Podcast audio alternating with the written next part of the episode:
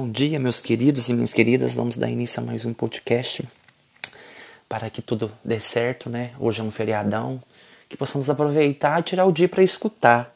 Né? Antes disso, vamos te dar mais um motivo à ação, te dar a motivação de hoje e que esse Espírito Santo nos motive a sermos pessoas melhores, iluminadas, abençoadas, porque todos os dias somos, só podemos estarmos acordados e vivos e para experienciar esse incrível dia de hoje Amém. E ainda peço que vocês me deem um feedback, o um retorno de como está o tema, o que, que vocês estão gostando, como está a minha voz, perdão, gente, como está a minha entonação, se está devagar, se está legal de se ouvir, tá bom? Quero que vocês me ajudem a ser os meus modificadores de superação e de transformação e modificação. E hoje o tema vai falar um pouquinho fora de que nós, nós estávamos falando nesses três dias, né?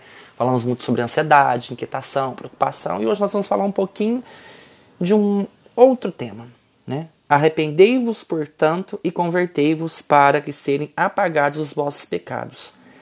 A gente vai falar um pouco de pecado, de arrependimento, de conversão, até um pouco de perdão. Mas quando ele fala arrependei-vos, né? O que, que significa arrependei-vos? O que, que significa metanoia? É a transformação de pensamento. Então, quando você transforma o pensamento, você começa a ter consciência do que é pecado. Aquilo que desfigura e descaracteriza você como filho de Deus. Por exemplo, não existe conversão sem arrependimento. Entendeu? Porque ela é vaga, ela é da boca para fora. Então é impossível você conseguir fazer alguma coisa se você realmente não se arrepende. Às vezes, aí eu volto lá naquela passagem né, da mulher adúltera pega, né? Que os homens tacando pedra nela, porque ela foi pega em adultério. Jesus pega e fala: Quem não tem pecado que atire a primeira pedra. Então, naquele momento, ele fez todo mundo questionar os próprios pecados, né? A se arrepender de julgar, porque isso não compete a gente. Nos leva a, a ressignificação do arrependimento, porque quem tem Deus no coração não julga. Olha com os olhares de empático. E ele foi empático naquele momento com, com adúltera. Ele não foi só amoroso, ele não foi só compassivo, ele foi empático. Mas a empatia não permite que você volte a cometer. E ele pega e fala, ó, vai e não te tornes a fazer a mesma coisa, não faça mais. Ela foi embora porque ela se sentiu perdoada, amada. Agora a gente pergunta, será que ela parou mesmo? Será que ela se converteu? Porque ninguém sabe.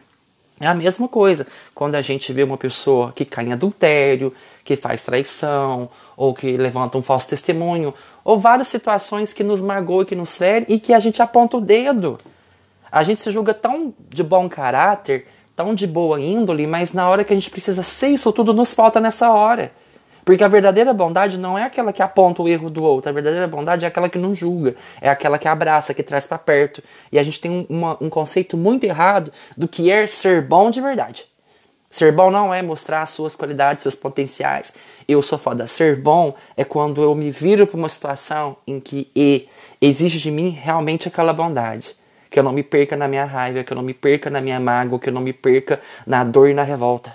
Essa é a verdadeira bondade, porque ela blinda ela não permite. Esse é o terreno bom, né, da parábola do semeador, que lá fala em que produz 100, 200, 300.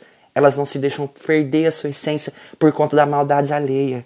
Porque ela não permite que aquele mal a transforme, leva a vida de uma leveza. Eu sou bom, eu não tenho que mudar a minha essência. Só que ser bom também não é ser bobo, não é ser trouxa. Ser bom é andar com os pés na realidade, é enxergar de fato quem a pessoa é. Porque a pessoa boa, ela enxerga e não espera de nada daquela pessoa, porque vindo de quem vem, quando você observa, é aquilo.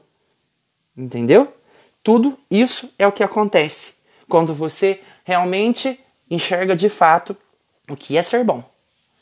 Quem é bom de verdade é se fortalece na bondade não se fortalece na vingança, na raiva, não desconta. Esse é um verdadeiro convertido.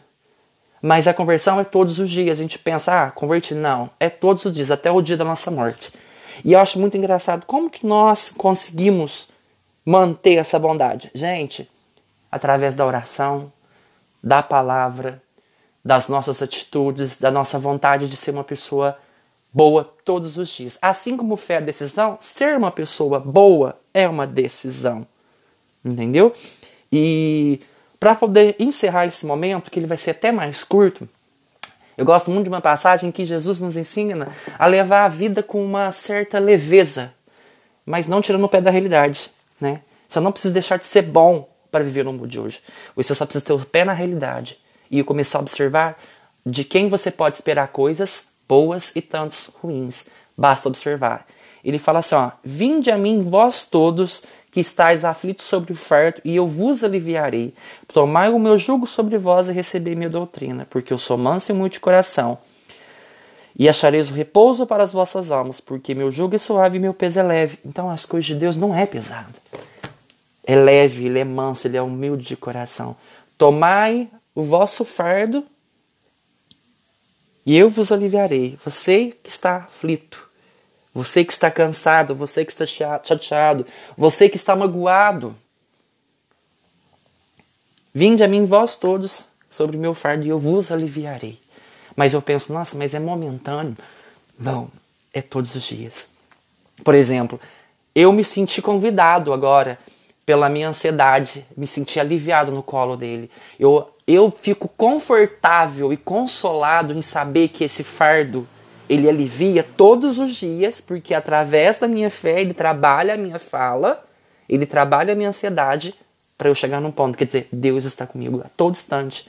Olha o tanto que ele conversa comigo, eu sei que é comigo. Então eu não preciso carregar tudo sozinho, eu não preciso é, me sentir sobrecarregado de tudo que acontece. Não.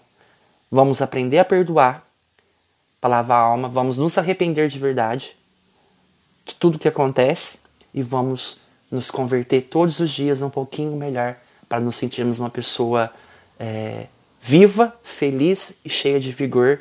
Amém. Louvado seja nosso Senhor Jesus Cristo, para sempre seja louvado. Que Deus vos guie, vos guarde e vos proteja. Amém. E um ótimo feriado a todos.